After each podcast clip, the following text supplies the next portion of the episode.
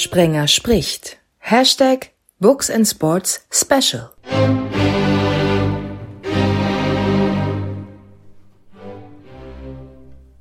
Ausgabe 50. Allein deshalb schon das Special Intro bei Sprenger spricht Hashtag Books and Sports.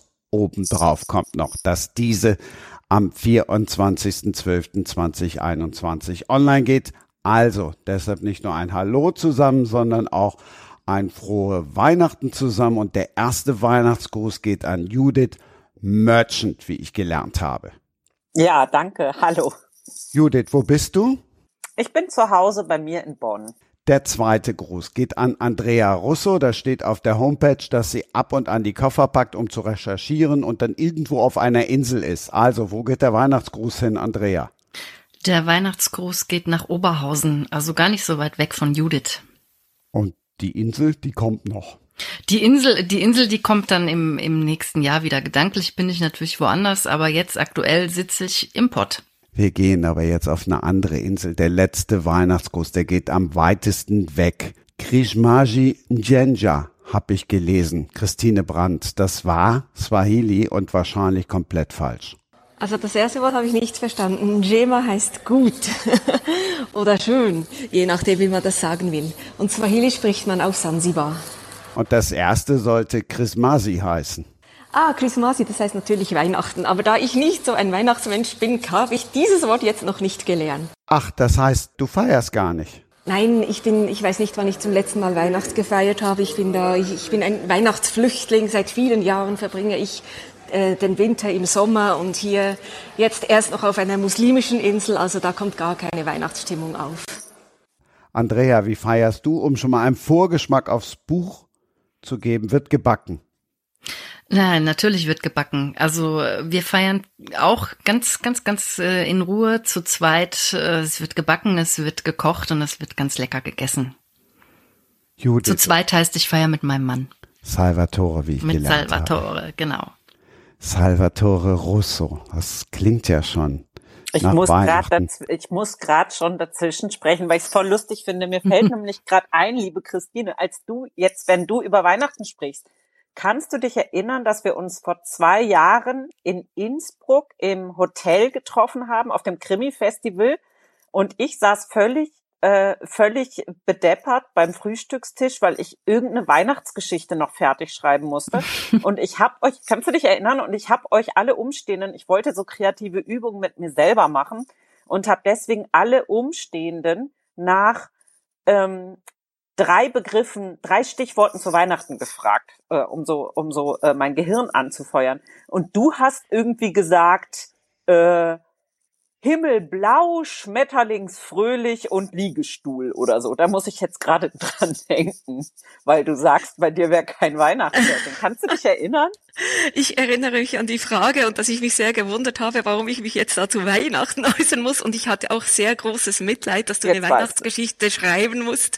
Das ähm, möchte ich lieber nicht machen müssen. Aber ich erinnere mich sehr gut daran. Und die Wörter, die passen eigentlich immer noch.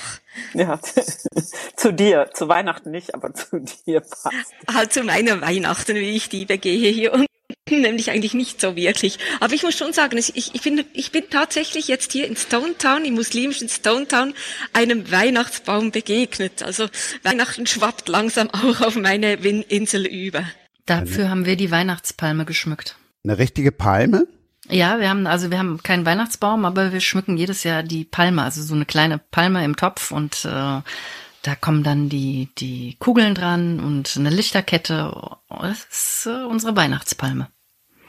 Boah, seid ihr alle anti. Also im Vergleich dazu bin ich dann doch äh, traditionell. Bei mir gibt es einen richtigen, einen richtigen Weihnachtsbaum und zwar auch nicht irgendeinen, sondern es muss eine Nobilis-Tanne sein aus bestimmten äh, komplizierten Gründen wegen Duft und so. Also eine Nordmantanne kommt mir nicht ins Haus. Ah. Das kommt mir doch bekannt vor. Ich, ich, ich glaube, ich habe darüber etwas in deinem Buch gelesen und habe mich schon über die Fachkenntnisse über Tannen gewundert. Aha, siehst, ich wusste gar nicht, dass du mein Buch gelesen hast, aber ja, stimmt, genau. Natürlich habe ich dein Buch gelesen. ja, das ist sehr gemocht übrigens, sehr gemocht. Ja, aber dann kennst du ja dieses, dann verstehst du ja dieses Fachsimpeln. Wenn man einmal sich ein bisschen auskennt mit, äh, mit Tannenbäumen, ähm, dann ist es in der Tat so, dass man überhaupt nicht verstehen kann, dass Menschen eine Nordmann-Tanne nehmen, die ja nicht riecht.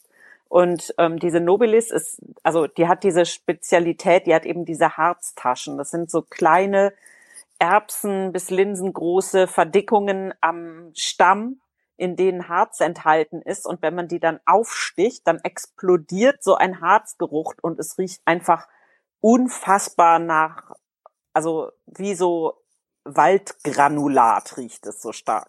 Das würde ich jetzt auch gerne riechen. Also ich, ich mag den Duft von Tannenbäumen, aber für mich gehört das halt nicht unbedingt zu Weihnachten. Aber nachvollziehen kann ich das schon, dass man so einen Baum kauft. Wenn schon, dann schon.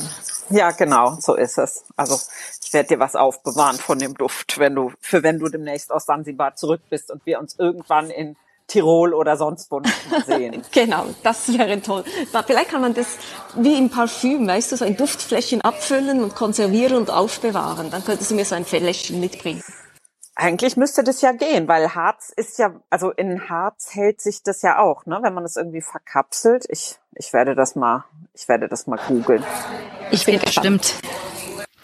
Also ich bin auch gar nicht äh, anti-Weihnacht. Ähm, also bei uns duftet es auch nach, nach Tannen und nach, nach knisternden Tannenzweigen, die verbrennen und nach Wacholder und natürlich nach, nach Vanille und, und Zimt. Wir haben nur eben ähm, keinen Tannenbaum, weil wir meistens auch weg sind und ähm, die Familie besuchen und sich das für uns dann einfach ähm, gar nicht lohnt. Aber Weihnachten ähm, ist schon sehr, sehr schön und wir genießen das auch. Also das heißt, ihr seid dann so auf Weihnachtsbesuch unterwegs. Also wir sind, wir sind auf, genau, wir besuchen, besuchen Familie. Wir wissen noch nicht genau, ähm, wie es jetzt ähm, dieses Jahr wird, aber ähm, sonst waren wir eigentlich immer unterwegs. Und aber ohne Stress, ganz schön und in Ruhe. Geht das ohne Stress? Ich glaube das ja nicht, dass das geht. Also ich fühle mich ja als Spezialistin für Weihnachtsstress, seit ich diesen Weihnachtsthriller, den aktuellen, geschrieben habe. Und deswegen kann ich mir das immer gar nicht vorstellen, wie Leute das schaffen. Also bist du sicher, dass du keinen Stress hast oder verdrängst du das nur oder seid ihr die ganze Zeit betrunken oder habt ihr, knebelt ihr, fesselt ihr den Rest und deswegen wir, wir die entspannte. Ja, also ich, ich bin generell ähm, entspannt. Ähm, wir machen halt, wir machen halt nur schöne, schöne Dinge und ähm, schöne Besuche und finden das eigentlich auch ganz schön. Also wir backen und, und, und kochen einen Tag und die anderen Tage gehen wir halt, ähm, werden wir eingeladen. Das ist äh, schon schön. Und ich schreibe ja auch im Gegensatz zu euch beiden äh, keine, keine Krimis und äh, ähm, sondern schöne Wohlfühlromane, wo so Feste wie, wie Weihnachten und Winter und Spaziergänge im, im Schnee, ähm, ja, auch schön sind und dazugehören. Also diese besinnliche Zeit. Mhm. Aber das heißt ja, bei dir ist es so wie in deinen Büchern, heißt es das? Es ist, ja, ich bin leider nicht an der Insel. Also in meinen Büchern, meine Bücher spielen ja meistens am Meer und da ist dann schon noch so ein bisschen das, das Meer und äh, Wasser, die äh, zugefrorene Ostsee oder Nordsee. So ist es nicht, aber es, es ist schon so, dass, dass wir uns einfach eine, eine Auszeit nehmen, eine kleine. Okay. Und schöne Dinge machen. Judith, heißt das jetzt, dass Weihnachten bei uns so ist wie in unseren Büchern? Ja. Das habe ich gerade so verstanden. Ich glaube, das war so ein bisschen Andreas Begründung, oder? Das war so die Argumentation. So, du schreibst Wellness, Andrea, und darum ist es bei dir schön und bei Christine und mir ist Mord und Totschlag. Darum schreiben wir auch so Psychokram. Ja, vielleicht, vielleicht ist es so. äh, weil ich bin jetzt auch, also ich ähm, schreibe auch gerade neue Sachen. Also ich, ich kann dann wahrscheinlich in einem Jahr kann ich äh, dann mehr erzählen, ob sich meine Schreibe geändert hat. Okay. Wir gehen auch ein bisschen in, in, in mein Krimi, ja genau. Wer weiß, ob dann auch ein Toter unterm Weihnachtsbaum liegt oder mal gucken. Also ich, ich bin halt vielleicht auch ein bisschen, wie sagt man dem, ähm, ich habe eine Deformation professionell, weil ich ja lange auch als Journalistin gearbeitet habe. Und an Weihnachten muss ich eben sehr oft auch arbeiten. Und da kamen schon viele Polizeimeldungen rein an diesem Tag. Also ich, für mich war das nie so ein besinnliches, ruhiges Seelenfriedenfest, sondern das war immer Arbeit und noch mehr Arbeit wegen diesen Polizeimeldungen.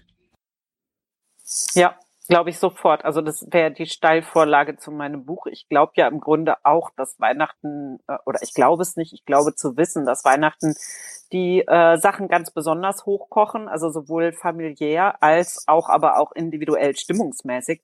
Mir ist vor, ich glaube, das war vor drei oder vier Jahren was richtig Gruseliges passiert. Da war ich am ersten Feiertag, war ich hier ähm, spazieren mit äh, Besuch, der zu, der zu Besuch war, hier einmal am Rhein entlang um die Ecke durch ähm, Schwarz-Rheindorf, die Doppelkirche entlang und dann am übernächsten Tag lese ich in der Lokalzeitung, dass just zu dem Zeitpunkt, wo wir da vorbeigegangen sind, irgend, in irgendeiner Familie es einen grauenhaften Streit gab und irgendjemand, ich glaube mit der, also mit der Axt auf jeden Fall, ich glaube seine Schwiegermutter erschlagen hat oder was. Und es war wirklich hier so, also da, wo wir spazieren waren und überall in die Häuser geguckt haben und äh, gestaunt haben, wie schön die Bäume geschmückt sind.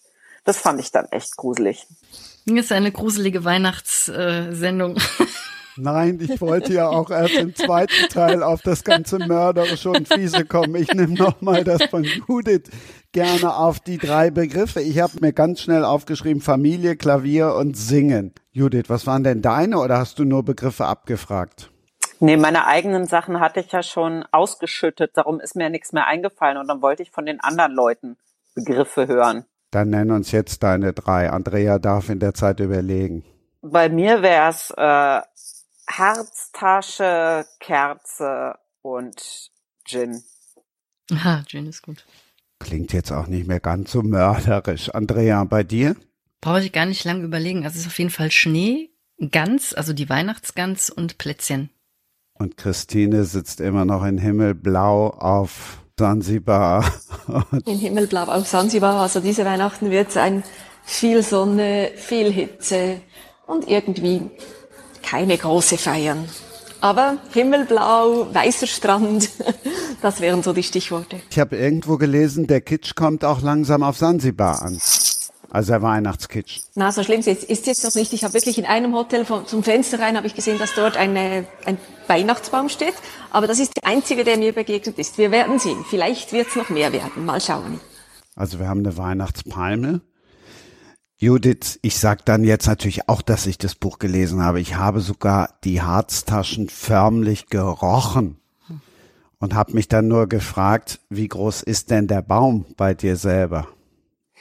Bei mir selber, naja, das wird durch die Decken, also ich habe hier Altbau, aber nicht besonders hoch. Äh, der Baum ist so, weiß es nicht, 2,20 oder so. Oh, schon groß. Ist ja nicht so klar. Und wann wird ja. der geholt? Das ist unterschiedlich. Ich hab, ich bin da nicht so, äh, nicht so arg traditionell, weil ich natürlich wie die meisten Leute in der Zeit vor Weihnachten äh, eine Menge Stress habe, also beruflich beziehungsweise mit äh, Besorgungen und Beschäftigungen und insofern hängt das alles immer ein bisschen davon, davon ab, wie sich das mit den, mit den Terminen ausgeht. Also wenn man bis kurz vorher noch viele Veranstaltungen hat oder so, dann wird es natürlich alles etwas gedrängter. Ähm, ich ich hole nicht immer am selben Tag den Baum. So, aber so ein paar Tage bis die Woche davor. Also definitiv nicht am 23. Nee, das würde ich nicht machen aber auch, weil ich bin ja Tannenbaum-Nerd und es wäre natürlich viel zu gefährlich. Jetzt stell dir vor, ich hole am 23. den Baum und ich krieg dann nur irgendeine blöde Nordmann-Tanne. Da wäre natürlich mein Weihnachten gelaufen. Das geht nicht. Das ist der Stoff, aus dem dann meine Bücher sind. Dass Weihnachten gelaufen ist, weil es die falsche Tanne gibt? Nein, die Frau auf der Suche nach dem, nach der richtigen Tanne und ähm, dann, da kann ja auch viel passieren. Das äh, auf, auf der Suche nach dem, Was nach dem Baum. denn bei dir dann? Ach, bestimmt kommt dann irgendein äh, gut aussehender Kerl mit einer Tanne und der hat richtig, der riecht nach Zimt und hat große Hände und äh, band sich vielleicht eine Liebesgeschichte an oder oder man trifft irgendwie irgendjemanden wieder schon längst vergessen und ähm, eine alte Freundin und man sitzt zusammen. Das sind so die ja die kleinen Geschichten, aus denen dann dann Bücher entstehen. Ich finde es jetzt gerade eigentlich total gut als Ansatz zu sagen, wir ziehen am 23. los und finden nicht den richtigen Baum. Was würde in unseren Büchern passieren? Du hast genau. das gerade sehr schön äh, angetextet, Andrea. Führ doch mal weiter. sehr genau zu wissen, was für ein Typ dann äh, auf uns warten würde. Nee, das der weiß hat dann den richtigen Baum unterm Arm oder wie? Ja, oder der besorgt einen. Das weiß ich noch nicht. Also wie der, wie der Typ Typ ist immer schwierig. Ich habe jetzt ähm, so viele Bücher schon geschrieben und äh, meistens spielen, also ich schreibe zwar Familiengeschichten, aber die Liebe spielt irgendwann irgendwie doch eine Rolle und mir gehen so manchmal gehen mir die Typen aus und dann dann muss ich erst überlegen, wer wie aussieht und was der kann und ähm, was nicht. Aber Weihnachtsbaum, also das, das muss schon, das muss ein Kerl sein. Mhm. Christine, wie würde bei dir die Geschichte weitergehen? Ich denke, die Frau würde, zu, würde zur Mörderin werden, also jeden Preis den Baum den kriegen will. und den Baum und nicht den Mann. Ich denke gerade nach, ja. Also mir erscheint es auch plausibler, dass man den Baum will als den Mann. das ist, genau. Lieber Bäume als Männer. Nein, aber mhm. vielleicht gab es ja auch eine Mischung. Mal, ja.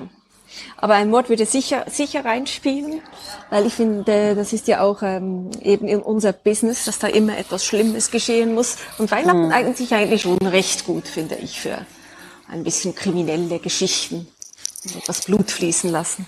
Ja, also gerade wenn ich mich da jetzt so reindenke, am 23. unterwegs sein, das ist ja einmal, alle anderen sind am 23. auch unterwegs. Alle Leute sind total hektisch und jeder meint, seine Besorgung ist wichtiger als die der anderen, weil die Zeit läuft ab. Am nächsten Tag ist Heiligabend und da würde meine Protagonistin würde denken, also ohne diesen Baum ist ist die ganze Sache ja gelaufen. Also einmal dieser ganze Stress, der ganze Scheiß Advent, und dann kriege ich noch nicht mal die richtige Tanne. Ja, das ist ja auch, also für das alles, was meiner Protagonistin im Advent schon Schlimmes passiert gewesen wäre oder was sie angehäuft hätte an Belastungen und so weiter, wäre das dann die Einladung zur Totaleskalation, wenn das Leben ihr sogar die richtige Tanne verwehrt, glaube ich. Sie würde, ich glaube, sie würde keinen Mord begehen, es wäre eher so ein gepflegter Amoklauf, so stelle ich mir das eigentlich vor. Ein gepflegter Amoklauf, das klingt sehr interessant. Aber wenn ich dir zuhöre, klingt, dringt da ja doch äh, durch, dass das eben wirklich eine sehr stressige Zeit ist. Und da frage ich mich dann halt manchmal schon, warum tut man sich das überhaupt an? Warum lehnt man sich nicht zurück und sagt, ja, heute sollen mal die anderen feiern, ich gehe es jetzt mal relaxed an. Ich finde eben schon, dass diese Hektik und auch das Einkaufen kurz vor Weihnachten, das mhm. passt doch gar nicht zum Sinn dieses Festes. Sag mal du, Andrea, dein. Also wir, wir, wie gesagt, wir nehmen, wir nehmen uns zurück. Wir besuchen ähm, nette Leute, wo wir wissen, dass es ähm, stressfrei ist. Und wir haben auch schon, also wir sind auch schon komplett zu Hause geblieben in Jogginganzug und haben anstatt Heiligabend Harry-Abend gefeiert und haben alle drei Harry Potter-Filme nacheinander geguckt in Jogginghose und trotzdem die ganze im Ofen. Also das ist, wir, wir sind, wir sind da Weihnachten, wir schenken uns auch nichts, also gar nichts, auch keine Kleinigkeit oder so. Ähm, also für uns ist das relativ, es ist entspannt, kann, kann ich sagen. Das klingt auch entspannt, ja. So, so könnte ich mir auch vorstellen zu feiern. Ja. Aber ihr feiert auch nicht mit Familie, höre ich aus dem raus. Je nachdem, also ähm, das war ja jetzt ein bisschen schwierig durch ähm, durch Corona. Ähm, da haben wir also kleine Familie. Also meine Tochter wohnt auch in Oberhausen und ähm, ja, die ist auch Schriftstellerin übrigens. Also ähm, dann ist das äh, relativ relax. Also wirklich Jogginghose und Gabel und ähm, und Couch und ja, Harry Abend, das hatten wir schon mal. Rocky Christmas hatten wir auch schon. Also das ist ähm, wir, wir machen beides, also je nachdem, ne? also wie das ist, ob man besuchen darf, ob es ob es geht, ob es nicht geht, ähm, wer da ist oder ähm, zur Familie meinerseits. Also meine Schwester, meine Mutter, die leben in Hessen. Das heißt, du hast es nicht jedes Mal gleich? Nein, nein, nein. Wir, wir, wir gucken. Also das ist, also wenn, wenn, dann fahren wir nach, nach Hessen, also zu meiner Familie oder halt mhm. zu meiner Tochter oder die kommt zu uns, aber jetzt nicht so, dass wir ähm, wie viele andere, keine Ahnung, ähm, den Terminkalender voll haben, da zum Frühstück, da zum Mittagessen oder oder äh, dann dahin und Kilometer äh, fahren und uns ist auch keiner böse, wenn wir nicht kommen. Also wenn wir sagen, äh, wir brauchen Zeit für uns, äh, wir bleiben hier, ja ist gut. Wir sehen uns ja dann im Januar. Also wir sind da relativ alle entspannt. okay. Das ist so. Nee, ist bei uns, kann man nicht sagen. Also wir feiern halt mit viel Familie und zwar am Heiligabend und zwar immer. Und es wäre auch irgendwie ziemlich undenkbar, dass da jemand allein wäre. Das fände, glaube ich, auch niemand richtig gut, weil natürlich die Kinder jeweils, wir sind dann auch so Patchwork und Pipapo und natürlich wollen alle Eltern wollen natürlich mit ihren Kindern feiern und alle Kinder wollen natürlich mit ihren Eltern feiern und natürlich sind dann Oma und Opa dabei und Onkel und weiß ich nicht. Und ähm, das ist schon, das sind schon viele unterschiedliche Bedürfnisse, die da unter ja unter Hüte gebracht werden müssen. Unter den Baum. Ich hätte jetzt im Vorhinein natürlich auch gedacht, dass das bei Frau Russo so ist und bei dir, Judith, genau genau andersrum. So könnt ihr einen dann doch wieder überraschen. Aber ihr habt ja auch gelernt, äh, Männer sind eh außen vor, Bäume sind wichtiger. Andrea, eine Frage habe ich dann jetzt doch noch. Also Klavierspielen um Weihnachten, das hat jetzt dann wenig mit großen Händen zu tun. Wieso müssen die Männer große Hände haben? Das ist, das hat mir letztens eine Leserin gesagt auf, auf einer, auf einer Lesung. Ähm, da habe ich irgendeinen Mann beschrieben und ähm, da sagt sie, ich weiß, dass der später noch eine Rolle spielt, weil der hat große Hände und in irgendeinem anderen Buch hatte der auch schon mal große Hände. Das ist mir gar nicht so aufgefallen. Das sind Klischees, ähm, die ich da bedient habe und ähm, ja und Tannenbaum, Handwerker, große Hände, das das äh, war halt so. Ich habe gefragt, meine Leserin, wie stellt ihr euch den nächsten Mann im nächsten Buch vor? Und da kam halt, wie der riecht, wie der aussieht, ähm, irgendwelche Schauspieler, die ich, glaube ich, weil ich zu alt bin, gar nicht mehr kenne. Da musste ich erst googeln und ähm, um halt einen neuen Mann für das nächste Buch sozusagen zum Leben erwecken. Und eine tiefe, schöne Stimme hat er natürlich auch. Ja. Ne? Jeder schreibt, wovon er versteht. Ja. Ich schreibe halt über Bäume. Und Andrea über Männer mit großen Händen, oder wie war das jetzt gemeint? Ja, genau. Sogar mit, nein, das kam jetzt, weil du so sehr, das klang so sehr ausgesucht, als wäre das ein genaues Casting für den, für den äh, Mann im nächsten Roman. So. Wie, wie entwickelt ihr eure Figuren, den nächsten Mörder, die nächste, also ähm, nächste Figur, die Leiche oder oder wie auch immer? Entstehen die? Entstehen die vorher oder oder kommen die im Buch oder? Ist unterschiedlich. Manchmal entstehen sie gerade während des Schreibens und manchmal vorher. Und sehr, sehr oft klaue ich halt wirklich bei der Realität, gerade was den Mörder anbelangt, weil ich, ich war ja Gerichtsreporterin und habe schon viele Mörder und Geschichten erfahren, die hinter Mördern stehen. Und da bin ich ganz frech, da klaue ich einfach und bediene mich am wahren Leben auch was Äußerlichkeiten anbelangt. Also da mische ich dann vielleicht zwei, drei Personen zusammen. Ich stelle mir das immer vor, als würde ich Charaktere und Aussehen von verschiedenen Menschen in einen Schüttelbecher hereintun, kräftig durchschütteln und dann klettert da ein neuer Charakter raus, den ich dann selbst noch ein bisschen kennenlernen muss. Ja, würde ich sogar so ähnlich. Also ich habe das vor kurzem noch irgendwem erzählt in einem, nee, das war nach einer Lesung, hat mich das jemand gefragt. Und ich würde nicht sagen Schüttelbecher, sondern bei mir wäre das eher dieses, ähm, kennt ihr diese Kinderbücher, wo so Tiere in vier Teile geschnitten werden und dann hat man den Kopf vom Pinguin und den, äh, weiß ich nicht, ja, ja, ja. Bauch vom. Schimpansen und den Popo vom, genau.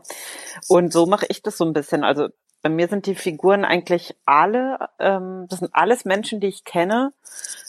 Ähm, aber ich mache das dann so, wenn zum Beispiel, wenn ähm, die Familiengeschichte, wenn meine Freundin XY die Familiengeschichte von meiner Freundin XY hätte und dazu das Aussehen von Z und die wäre dann mit einem Typen zusammen, der so eine toxische Ausstrahlung hat wie ABCDEFG, ja, das wäre also so, das ist dann sozusagen zusammengesetzt, das sind dann die Koordinaten für meine Figur und dann kann ich mich immer, ähm, je nach Situation, habe ich dann ja meine paar Figuren, die ich mir nebeneinander stellen muss, um die durch diese, durch diese Testdialoge laufen zu lassen und überlegen, was würden die jetzt sagen. In der Kombi, was natürlich eine totale äh, Verschmelzung ist. Ja. Man muss einfach immer ein bisschen aufpassen. Ich hatte mal einen Mörder in meinem Buch und da passte wirklich das Aussehen und der Charakter meines früheren äh, Rektors der Schule so gut dazu. Und dann hatte ich eine Lesung und eine Zuhörerin kam zu mir und sagte, ich habe den Mann erkannt, das ist der Rektor dieser Schule. Und da dachte ich, wow, da hätte ich etwas besser mischen müssen. Ja. Aber er hat es mir nicht übel, übel genommen. Witzig, dass das echt, die hat es erkannt. Wie, wie genau war denn deine Beschreibung? Sie war nicht super, super genau, aber, aber sie entsprach schon diesem, das war so ein alter, schrulliger, lustiger, verschrobener Kerl. Das hat einfach sehr gut zu dieser Mörderfigur gepasst. Mhm. Das war ein, ein Senior, der im, im Seniorenknast einsaß und eigentlich gar nicht so ein schlimmes Verbrechen begangen hatte. Und die Frau wusste aber auch, wo dass ich aufgewachsen war. Also es gab da schon einen geografischen Bezug und die ist eben irgendwie früher oder später, das war am Lehrerseminar, in die gleiche Schule gegangen und da hat sie, und er war halt ein sehr grober Charakter, also ein Charakter, den man sich merken konnte und da hat es wirklich bei ihr Klick gemacht. Aber gut, ich habe meine Lehren daraus gezogen und bin jetzt ein bisschen vorsichtiger geworden. Also wenn meine Schwester meine Bücher liest, erkennt die auch immer Figuren. Also die mir vielleicht auch gar nicht so bewusst sind, aber dann irgendwann klingelt das Telefon und die so und so, die ist doch die, die und die oder der und der und wie auch immer. Also ich glaube, da kann man sich gar nicht von frei machen, dass man das irgendwie unbewusst, bewusst oder auch unbewusst irgendwie mit in die Bücher bringt. Ja, also ich ich würde schon sagen, natürlich nimmt man ähm, die Sachen, die einem passieren und die Menschen, die einem begegnen, natürlich schleppt man das alles mit in die Bücher oder das ist irgendwie der, der Farbkasten, mit dem man irgendwie ähm, erschafft. Aber dass die Leute das wirklich erkennen, da habe ich total verrückte Sachen. Also ich habe eher das Gefühl, die vertun sich da immer total oder die bringen immer ganz viel von ihren eigenen Erwartungen ein. Also ich habe in meinem ähm, Roman Rapunzelgrab habe ich einen Bestseller-Autor ähm, als Hauptfigur auftauchen, der sehr, ähm, der sehr, sehr unsympathisch ist. Also ein sehr arroganter, verblendeter Typ, den ich dann dadurch charakterisiert habe, dass der ähm, ziemlich krasse Sexszenen oder so, also so äh, sehr egoistische Sexszenen irgendwie irgendwie hat. Und ich habe die bei der einen, ähm, bei einer Lesung habe ich diese Sexszene vorgelesen und danach kam die ähm, Moderatorin zu mir und hat gesagt, boah, Judith, krass, also dass du dich, dass du dich das traust, das so zu schreiben. Ich weiß ja genau, wen du meinst. Also ich kenne den Kollegen von dir. Du hast den so gut beschrieben, unfassbar. Aber ich hätte nicht gedacht, dass du den so gut kennst. So da war ich echt total baff, weil es stimmte null. Also ich habe dann echt gesagt, also sie hat mir dann den Namen gesagt von dem Kollegen. Ich okay. gesagt, ja, ähm, den kenne ich wohl, aber ähm, ich kenne den weder so gut, wie du jetzt anscheinend denkst, noch habe ich den irgendwie gemeint. Ich finde auch, der hat überhaupt nichts mit der Figur zu tun. Aber die war total überzeugt davon, den erkannt zu haben. Und das ist dann natürlich so ein, ja, da kannst ja auch nichts machen, wenn Leute meinen, was erkannt zu haben, die, hat mir das dann wohl geglaubt, dass ich den nicht meinte. Aber insofern glaube ich, dass auch du, Christine, dich wahrscheinlich mit dem Rektor hättest rausreden können und sagen können, nö, der war es gar nicht. Ja, da bin ich halt dann eine zu ehrliche Haut. Ich habe das dann natürlich sofort gestanden und gedacht, ja, ich habe es bei diesem Rektor geklaut. Aber das, was du erzählt hast, ist mir auch schon passiert, dass Leute überzeugt waren, dass sie jetzt jemanden erkannt haben, zum Teil sogar sich selbst. Ja. Und ich habe überhaupt nicht im Entferntesten an diese Person gedacht. Wir versuchen jetzt während der Pause rauszukriegen, wen Judith gemeint hat. Ob's gelingt? Ja. ja. Ob uns das gelingt, ich bin gespannt. Bis gleich. Andrea Russo, Judith Merchant und Christine Brandt. Drei Engel für Christian, hätte ich beinahe gesagt. Das darf man wahrscheinlich nicht mehr sagen. Darf man denn noch drei Engel fürs Christkind sagen? Ich frage mal die mit dem Christ im Namen zuerst. Naja, ich habe zwar einen christlichen Namen, aber ich bin aus der Kirche ausgetreten. Ähm, und ich sehe mich jetzt also wirklich nicht als Engel. das wäre, glaube ich, etwas so vom Schrägsten, das passt überhaupt nicht zu mir. Dann eher ein Bengel. Judith. Naja, also wenn man die Serie, auf die man anspielt, äh, die ist natürlich ein sexistisches und heteronormatives Klischee gewesen. Ne? Also drei äh, gut aussehende, sich schön zurechtgemachte Frauen, die sich äh, vor diesem Lautsprecher rekeln. So habe ich zumindest in Erinnerung. Ähm, ich habe das früher gern geguckt, aber so richtig genau kann ich mich gar nicht erinnern. Ich verwechsel das auch immer mit Magnum, aber nee, es waren drei. Ja, drei Engel für Charlie. Ja. Gibt's doch die neue, die neue Version schon mit der, wie heißt die, Lucy Lou und wie heißen die anderen? So eine blonde. Cameron Diaz. Ja. Und Drew Barrymore. Genau. Mhm. Die neue Version habe ich gar nicht mehr gesehen. Jetzt, ich habe es ja gesagt, im zweiten Teil werden wir mal richtig unchristlich. Erstmal in Bezug auf die Tatsache und die Frage, wie ist das, wenn gleich mehrere Bücher von einem in einem Jahr erscheinen? Andrea. Ich kenne das, ja. Also ich ähm, bin ja, ich bin an Andrea Russo, aber ich habe auch Pseudonyme. Ich bin auch Anne Barnes, Anne Töpfer. Ich war sogar schon mal Claire Bonamy. Ich schreibe Romane und ähm, für Erwachsene und aber auch Kinderbücher. Also von daher kann ist das häufig so, dass mal ein Buch im Frühjahr kommt, dann ähm, eins im Herbst oder zwei auch gleichzeitig. Das ist Stress, aber auch schön. Judith. Ja, also ich schreibe ja überwiegend Thriller und an denen schreibe ich so lang, dass ich froh bin, wenn ich alle zwei Jahre eins hinkrieg oder alle anderthalb Jahre. Also da gibt's dann nicht so die Überschneidung ich bin da ja nicht froh drum, ne, um das mal direkt loszuwerden. Also ich hm. kann das ja kaum erwarten. Ich konnte dem mhm. ersten kaum warten, um jetzt mal, um jetzt auch mal hier die Blumen zu schmeißen. Ich schreibe halt leider so langsam, ne? Ich würde auch lieber schneller schreiben, aber irgendwie kriege ich das nicht hin. Wie gemein ist das dann, wenn ich dann in zwei Nächten fertig bin? Bist du dann beleidigt? Mhm. Also das, das ganz, also ich finde es total lustig auf den Lesungen. Gerade am schlimmsten ist auf der Premierenlesung, wenn dann da jemand so strahlend sitzt nachher bei der Fragerunde und sagt, oh, Frau Merchant, ich habe Ihr Buch, das kam ja vorgestern raus, ich habe es in zwei Nächten durchgelesen, wann kommt denn das nächste?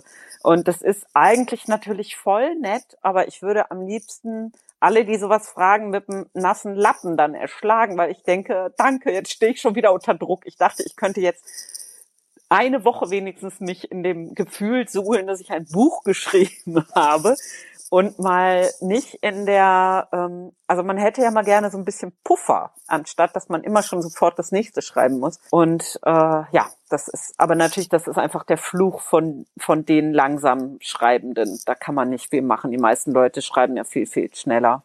Andrea, du schreibst dann wahrscheinlich viel schneller, ne? Wenn du also jetzt, jetzt, jetzt, jetzt, das, das, ich habe oder musste unter so vielen Namen schreiben, weil ich, ähm, ich war bis vor sechs Jahren noch Lehrerin und habe meinen Beruf dafür aufgegeben und ich musste einfach Geld verdienen. So, mhm. da war es, da war es einfach so, dass Pseudonyme her mussten.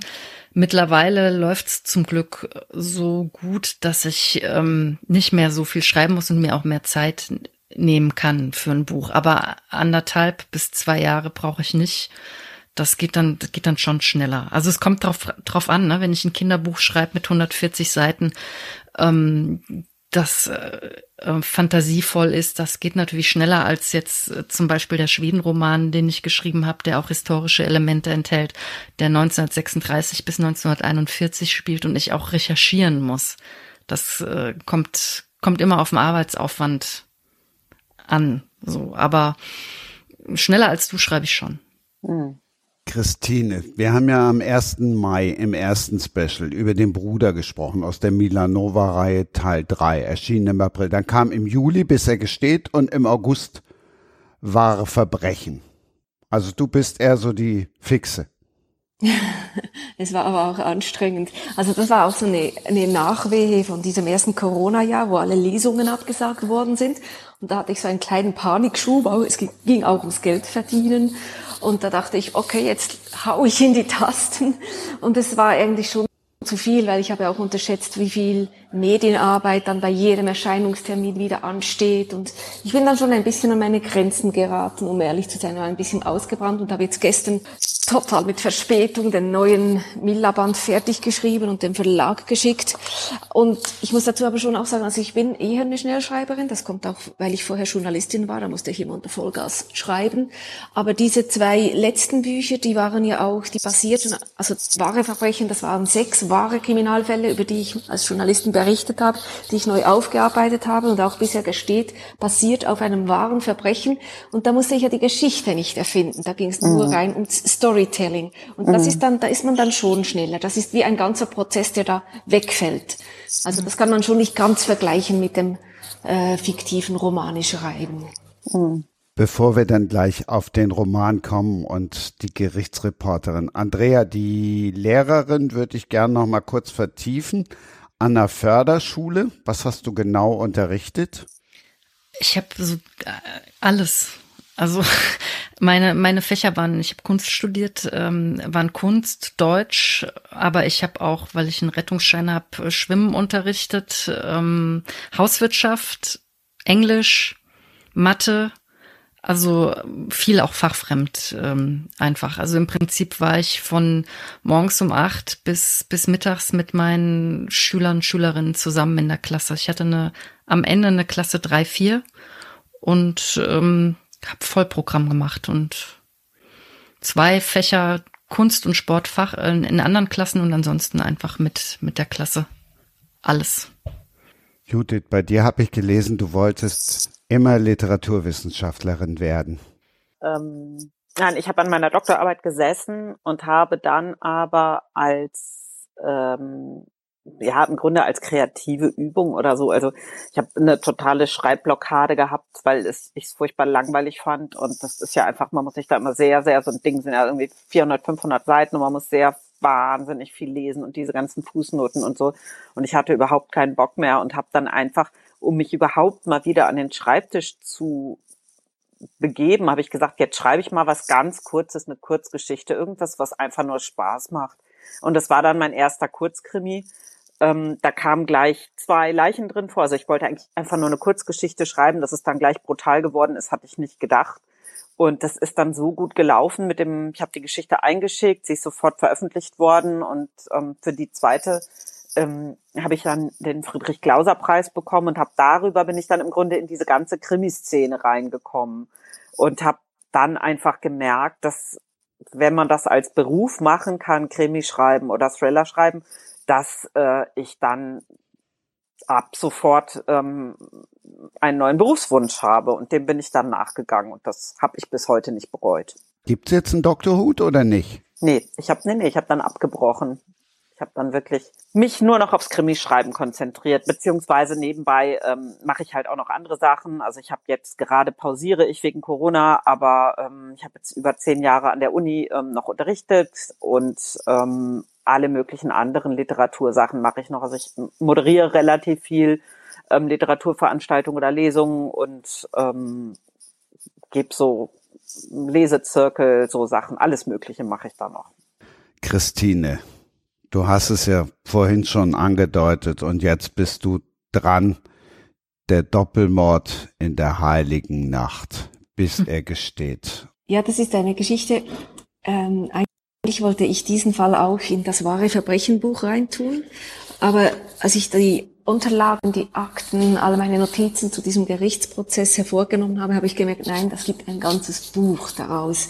Und das war einer der letzten geschworenen Prozesse in der Schweiz. Das heißt, alle Beweise müssen vor Gericht noch einmal dargelegt werden.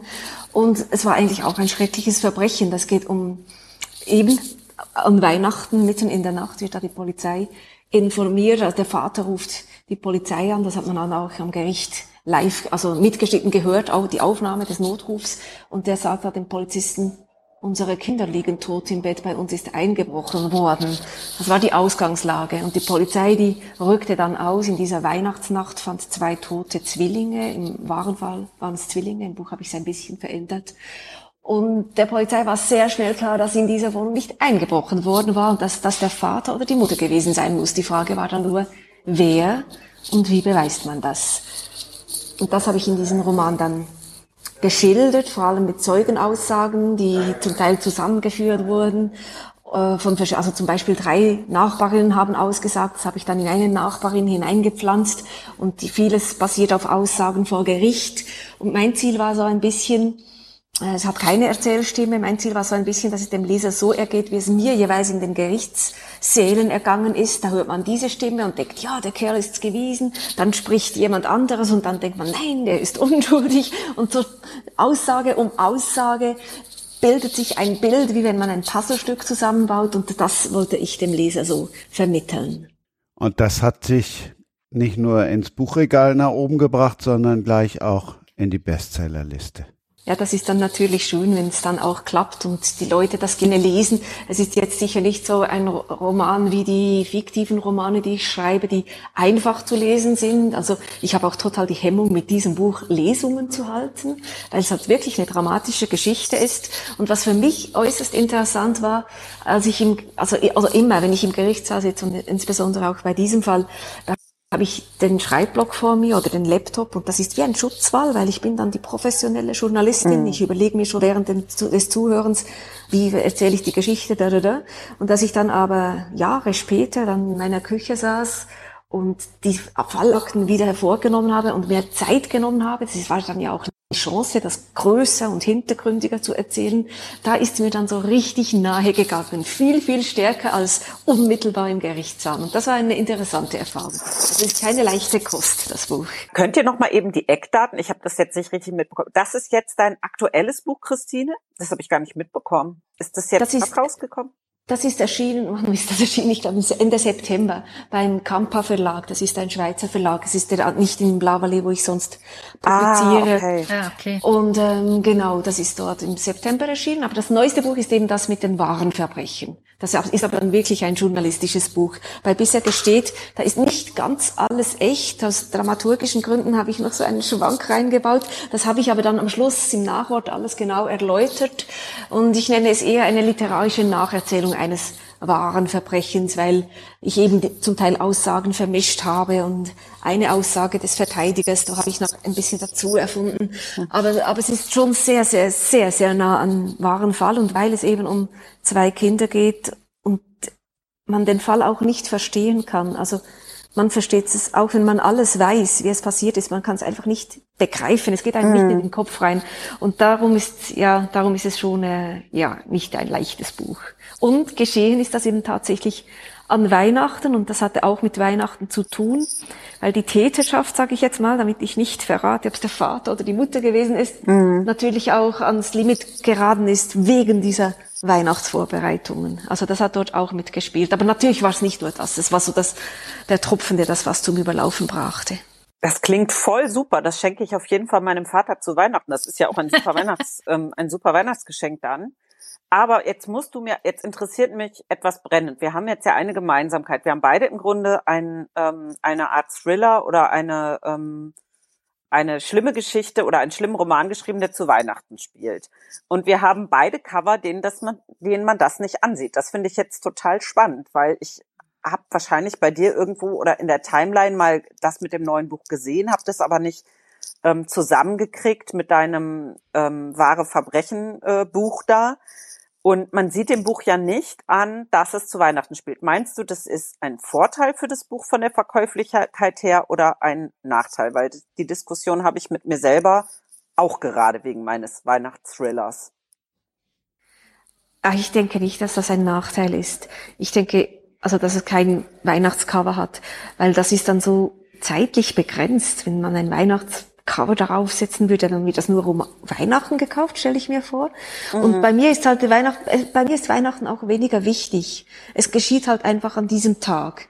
Aber, aber die ganzen Hintergründe, also Weihnachten ist nicht, es ist natürlich schon, also die, die, da lagen auch schon die Geschenke für die Kinder unter dem Weihnachtsbaum von der Person, die sie dann in dieser Nacht umgebracht hat. Also es spielt schon eine Rolle, aber für mich ist halt schon das Delikt und die Umstände, die über längere Zeit dazu geführt haben, das ist schon mehr im Mittelpunkt als Weihnachten.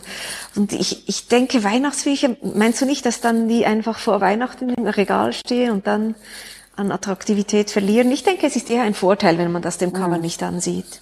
Das kann, aber wie kannst du echt das? Ich finde es krass, dass es für dich gar nicht so wichtig ist, dass es zu Weihnachten spielt. Also ich finde die ähm, Tatsache, dass das zu Weihnachten ist, macht die Sache ja voll tragisch. Also die Vorstellung, dass ein Elternteil die Kinder umbringt zu Weihnachten, das ist ja so ein, ein, der ultimative Tritt in die Fresse des Familienglücks oder die absolute Zerstörung von allen, ähm, von allen Werten von, von Familie und Frieden und also das finde ich, ich finde, das macht einen Riesenunterschied. Ich finde, das macht die Sache viel, viel krasser und auch die Vorstellung, wie das für die Ermittler sein muss, ausgerechnet zu Weihnachten vor dieser Kulisse. Also ich glaube, es ist immer grauenhaft, wenn man ermordete Kinder sieht aber die dann noch in so einem Setting, das macht's ja noch gruseliger, oder? Weil das Setting verspricht ja, also Entschuldigung, dass ich jetzt so ans Labern komme, aber mich beschäftigt das jetzt voll gerade, weil du gesagt hast, das würde für dich gar keine Rolle spielen.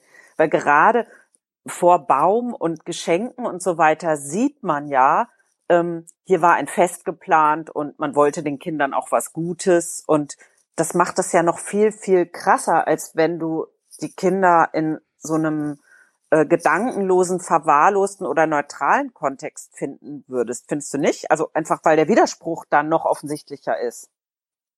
Ja klar, ich finde auch, dass das total krass ist, aber ich finde eben den Widerspruch nicht so groß. Ich finde es eben, durch meine Erfahrung finde ich es eben, nein, nicht mhm. logisch, aber, aber mich hat es halt nicht überrascht, dass es da geschehen ist. Und, und ich denke, der Fall ist so krass, dass jetzt dieses dieser Aspekt, dass es an Weihnachten ist, natürlich, wenn man sich bildlich vorstellt, also ich habe auch die Bilder der, der Kinder gesehen, die da tot im Bett liegen, weil die da die Tatortbilder ah. gezeigt haben. Und das ist schon, das ist so krass, dass, dass, dass ob jetzt da noch ein Weihnachtsbaum in der Stube steht oder nicht, das macht halt mhm. gar nicht mhm. mehr groß, gar nicht mehr einen großen Unterschied.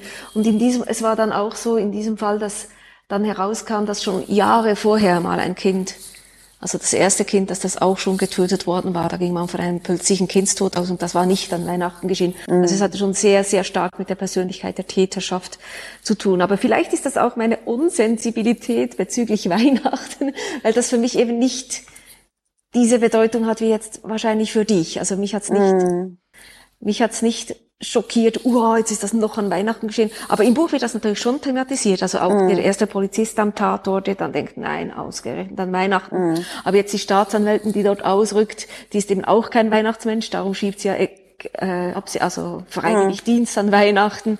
Und ja, es ist halt, ja, wenn so ein Verbrechen geschieht, ist es per se einfach die Tragik pur, der absolute Ausnahmezustand. Und ob jetzt da noch Weihnachten ist, das wirkt dann plötzlich nicht mehr so fällt nicht mehr so sehr ins Gewicht. Hm.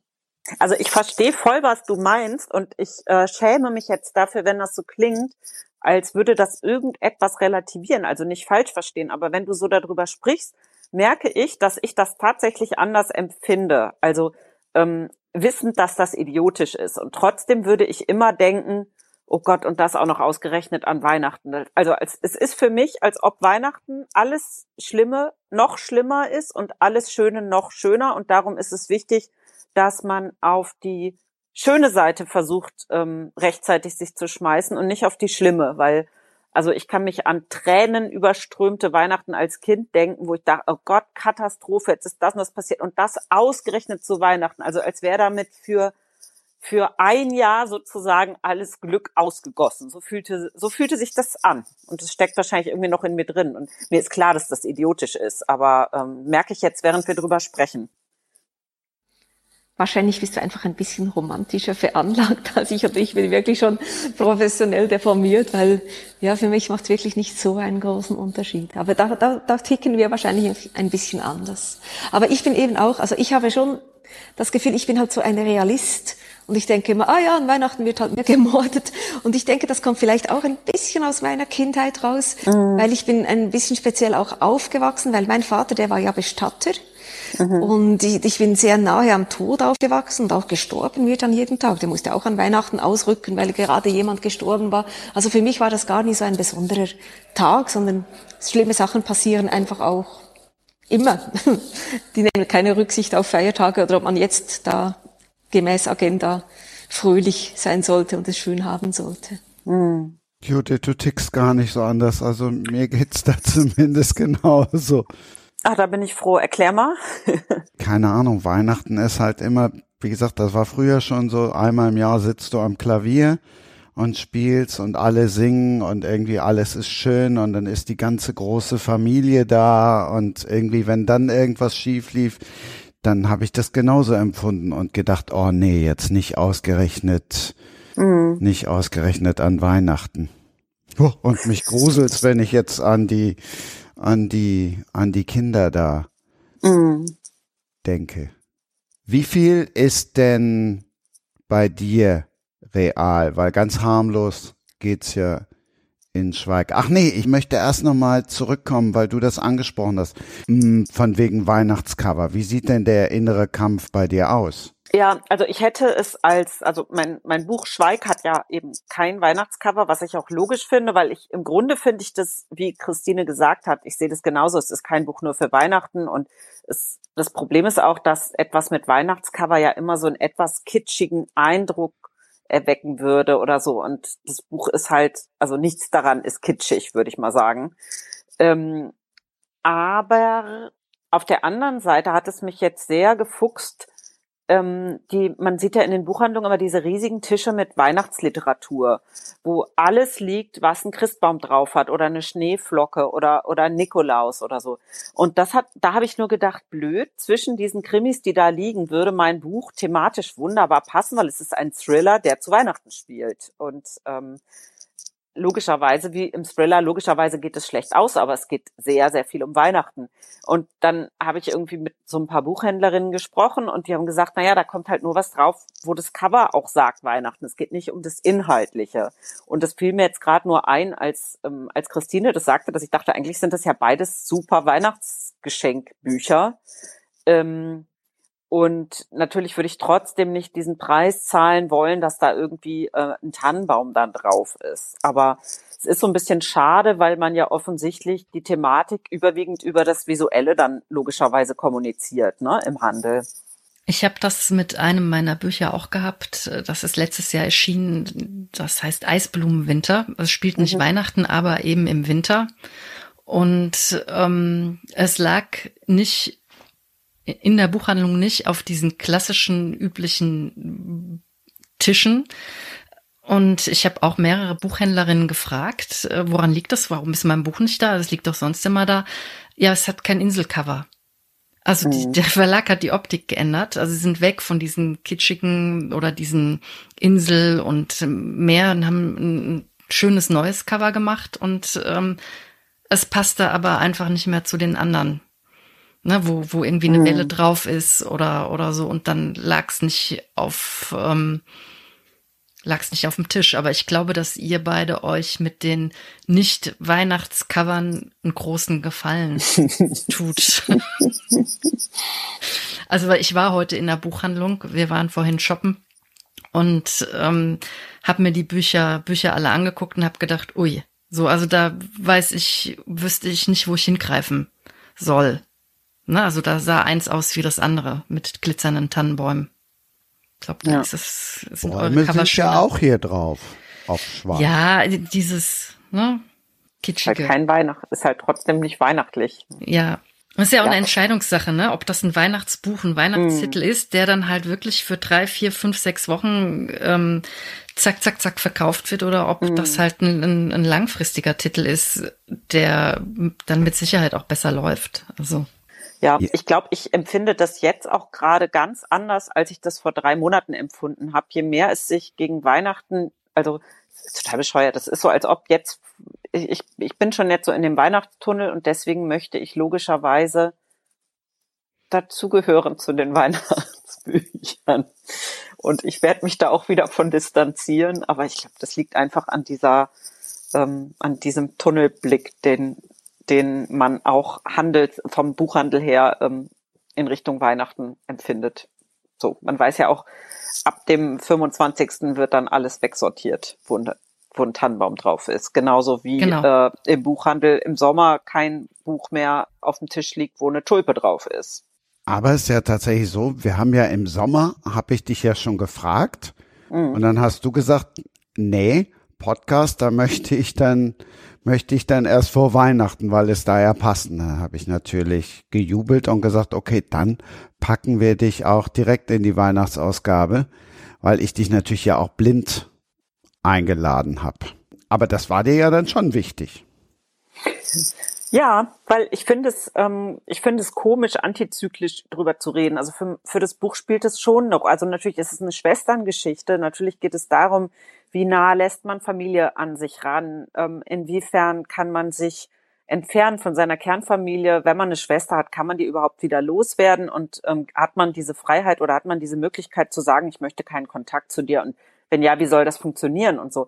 Aber ich finde schon, dass Weihnachten der Geschichte erst so die richtige Panade ähm, gibt und das Ganze so zusammenfasst, weil anlässlich von so ähm, von so Feiern werden ja oft viele familiäre Konflikte erst sichtbar, allein weil das dann der Termin ist, wo man sagt, du, da musst du jetzt aber wirklich mal anrufen oder da musst du jetzt aber wirklich mal vorbeifahren. Ne? Das ist ja, das ist ja gerade mit der Kernfamilie ähm, im Alltag sowas, was immer wieder hinter den, hinter den täglichen Anforderungen und Ablenkungen und so weiter total zurücktritt. Und ausgerechnet an den Weihnachten, an den Feiertagen, ähm, also bei manchen ist es ja auch Ostern oder Silvester oder Neujahr oder so, oder einen halten Geburtstag, da hat man auf jeden Fall den Kontakt. Nein, ich habe gerade überlegt, das ist ja immer das Problem, wenn du ein Buch jetzt kennst, hm und dann denkst, boah, was kann ich jetzt noch dazu sagen? Insofern schiebe ich die Karte dann immer gerne zurück an denjenigen oder diejenigen, die das Buch geschrieben hat. Und in dem Fall sage ich dann einfach nur, ähm, du darfst spoilern und ich schweig. Ich spoiler nicht. Nee, den Text musst du jetzt selber machen. Ich, jetzt, Aber so ein bisschen mehr, also dann andersrum. Ich habe mich dann gefragt, ähm, Jetzt muss ich aufpassen, ob ich sage, gibt's die Schwester? Ach, ich mach's spannend. Ich habe mich dann gefragt, gibt es die Schwester oder gab es die Schwester? Du meinst jetzt, ob ich selber so eine Schwester habe? Oder hatte. Wir müssen ja ein bisschen auf Spannung Oder machen. hatte. genau. Ähm, nee, also es ist tatsächlich so, ähm, dass ich keine Schwester habe, was ein bisschen wie ein Widerspruch klingt, wenn man das Buch liest. Aber ich habe einen Bruder, und habe mir immer eine Schwester gewünscht. Also ich dachte, mein, ich dachte so 20 Jahre lang oder so, ähm, boah, äh, Bruder haben ist echt ätzend. Ähm, wir haben uns auch gar nicht so gut verstanden als Kinder, nur zwischendurch mal so eine Phase. Ähm, hätte ich doch eine Schwester, dann wäre alles toll, dann würden wir zusammen durchs Leben gehen und äh, wir würden einander verstehen und unterstützen. Und dann haben witzigerweise alle meine Freundinnen hatten alle eine Schwester und dann habe ich angefangen, ähm, tiefe Blicke da rein zu tun und habe begriffen, was für ein Psychokrampf das auch sein kann, ähm, eine Schwester zu haben. Und je mehr ich irgendwie mitbekommen habe und erfahren habe, umso mehr konnte ich davon Abstand nehmen, mir einzubilden, mit einer Schwester wäre alles besser. Es gibt natürlich auch Leute, die verstehen sich super mit ihrer Schwester. Das freut mich sehr für die. Aber die sind dann nix für mein Genre. Also ich schreibe ja Thriller. Logischerweise gucke ich mir aus den Sachen die ich kenne und erlebe und erfahre, suche ich mir immer die schlimmen aus. So. Berufskrankheit. Wir hatten ja vorhin schon mal den Bestseller-Autoren, der irgendwo drin vorkam. Also Sex kommt im Buch auch vor, das kann ich auch noch spoilern, aber erzähl du noch ein bisschen. Wie gesagt, ich tu mich dann, ich habe dann immer ein bisschen Bammel, dass ich zu viel verrate. Es ist packend und es ist so, dass ich mir die Frage gestellt habe, das Ende, wann stand für dich das Ende Klammer auf, nein, wir werden es jetzt nicht verraten, Klammer zu und 18 Ausrufezeichen noch in die Klammer gepackt. Äh, wann stand für dich das Ende fest? Also ich hatte ein bestimmtes Schlussbild für dieses Buch von Anfang an. Ähm, ich weiß aber immer nicht, ähm, wenn ich schreibe, dann ist es immer möglich, dass ich dieses Schlussbild nachher nochmal breche. Also das ist immer, ähm, das kann immer sein, dass das dann das scheinbare Schlussbild ist und danach kommt dann noch was anderes oder so. Also wenn ich ein Schlussbild für ein Buch habe, dann weiß ich nicht, ob das das ist, wie das Buch endet, oder ob das das ist, ähm, wonach sich die Figur sehnt, oder ob das nach das ist, wovon irgendjemand nachher denkt, dass es so geendet hat, obwohl wir alle wissen, es hat anders geendet. Also das heißt dann eigentlich nur, dass das als dramatische Szene sozusagen irgendwie vorkommen muss in dem Buch. Ähm, so. Das klang jetzt furchtbar kompliziert. So kompliziert ist es nicht. Und es liest sich auch viel einfacher als der Satz, den Judith gerade gesagt hat, um nicht zu viel zu verraten. Ja, das ist ja immer das Ding, ne? Also deswegen schreibe ich ja so langsam. Das Langsame ist ja diese, dieser Reduktionsvorgang, weil ich denke mir die Sache immer viel, viel, viel komplizierter aus und ähm, schreibe auch viel mehr und dann muss ich die Sache, also meinen Text nachher nehme ich mir immer vor und, und ich weiß ja, wie das aussehen muss, dass es ganz schnell und knallt und zack und Szenenwechsel und so. Ich weiß, wie das geht, aber ich kann das so nicht schreiben ich kann das so nur zurechtschneiden. Das kann ich, ne? Also das heißt, ich habe dann sozusagen diesen ganzen Überschuss und schneide mir dann den Text so zusammen, bis er so knackig ist, wie ich ihn haben will. Und das führt dann dazu, dass die Leute das so schnell lesen und nachher immer meinen, das wäre auch schnell geschrieben. Das ist es aber leider nicht. Und ähm, ich glaube, dieser Eindruck, den du hast, oder das hattest du mir auch schon gesagt, mit dem, mit dem schnellen und einfachen Lesen, das liegt einfach an diesem Verfahren, was ich dafür benutzt habe, das ist ja, ich habe das Buch ja in so einem Reißverschlussverfahren geschrieben. Das heißt immer, die eine Schwester denkt was, dann erleben wir mit so einem gewissen Überhang dieselbe Szene aus der Sicht der anderen Schwester, dann hakt wieder die eine Schwester ein, wie sie das wahrgenommen oder wie sie das die Szene erlebt und dann kommt wieder die andere dagegen. Und die beiden sind in völlig falschen, also in völlig verschiedenen Wahrnehmungen und Realitäten. Das heißt, wir erfahren dann zum Beispiel, die eine denkt, oh, das ist ja nett, dass du kommst. Und dann erfahren wir, was die andere wirklich vorhat und was die wirklich schenkt oder in der Tasche hat und was das bedeutet und was sie da wirklich im Badezimmer gemacht hat, während die andere denkt, kann die sich denn nicht schminken und so. Und das sorgt, glaube ich, so für diesen, ähm, oder das soll zumindest für diesen Sog sorgen, dass man eben nicht aufhören kann, weil man immer von der nächsten Szene erwartet, dass man einen ganz neuen Blick auf die gerade gelesene Szene bekommt. So war es zumindest, also das war zumindest das, was ich geplant habe. Dürfen wir den dritten Blick auch noch verraten? Ja, den darfst du auch noch verraten. Weil, ich habe das ja schon öfter gesagt, ich bin ja so ein, so ein Freak, ich lese und höre ja gleichzeitig. Das heißt, ich mache abends das Buch zu. Stelle mich morgens auf den Crosstrainer und höre genau an der Stelle weiter. Das ist für mich die größte Erfindung, seitdem es Fax gibt, dieses Whisper Sync. Das finde ich großartig. Also manchmal muss ich auch selber suchen, aber dann finde ich die Stelle halt. Deshalb würde ich nie äh, gekürzte Hörbücher lesen. Im Hörbuch, ja. das finde ich so wunderbar. Es lesen ja zwei verschiedene Sprecherinnen und dann ist eben noch Tim Gößler ist der nicht gerade glückliche Ehemann. Mhm. Ja, das stimmt. Hast du es gehört selber schon? Nee, echt nicht. Äh, wollte ich mal machen, aber ich bin immer so, wenn ich Sachen abgegeben habe, dann kann ich die total loslassen und ähm, bin dann auch immer schnell gar nicht mehr neugierig, komischerweise. Das ist eigentlich ein bisschen blöd. Also ich bin jetzt so viel auf das Hörbuch angesprochen worden, wie ich es finde. Ich glaube, ich, ich muss es doch mal hören, aber irgendwie, ja, vielleicht höre ich es zu Weihnachten. Heiligabend. Judith, ich, ich muss das jetzt trotzdem noch anmerken.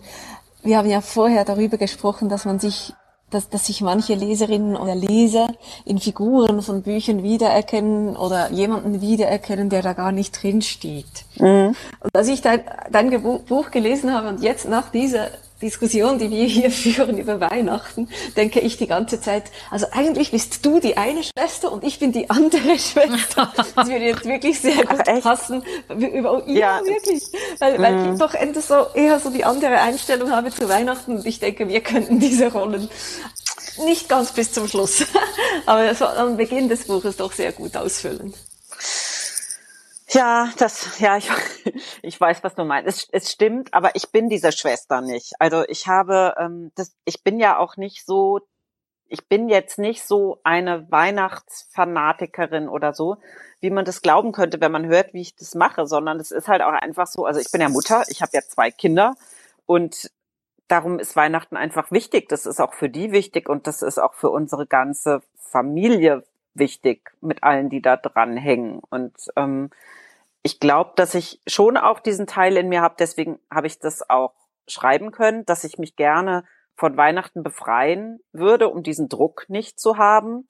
Aber ich bin an der Stelle ja kein freier Mensch, weil ich ja auch familiäre Verpflichtungen habe, sozusagen. Und wenn Weihnachten gelingt, dann geht's mir ja auch gut damit. So.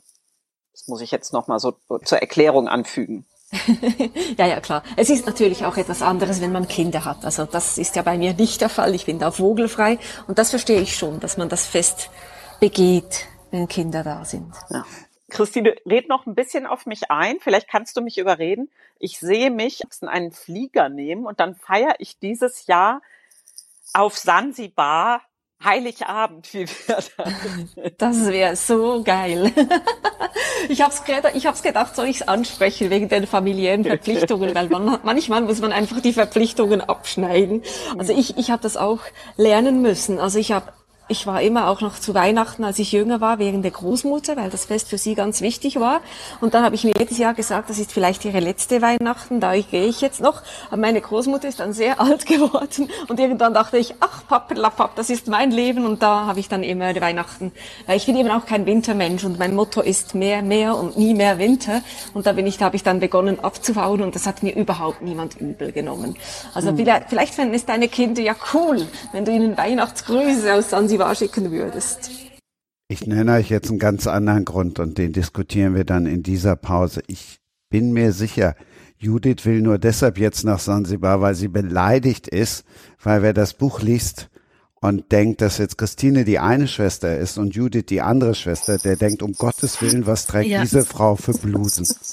Judith Merchant und Christine Brandt und Andrea Russo, die wir bisher so kennengelernt haben, dass sie sagte, oh, bloß nicht Mord und Totschlag.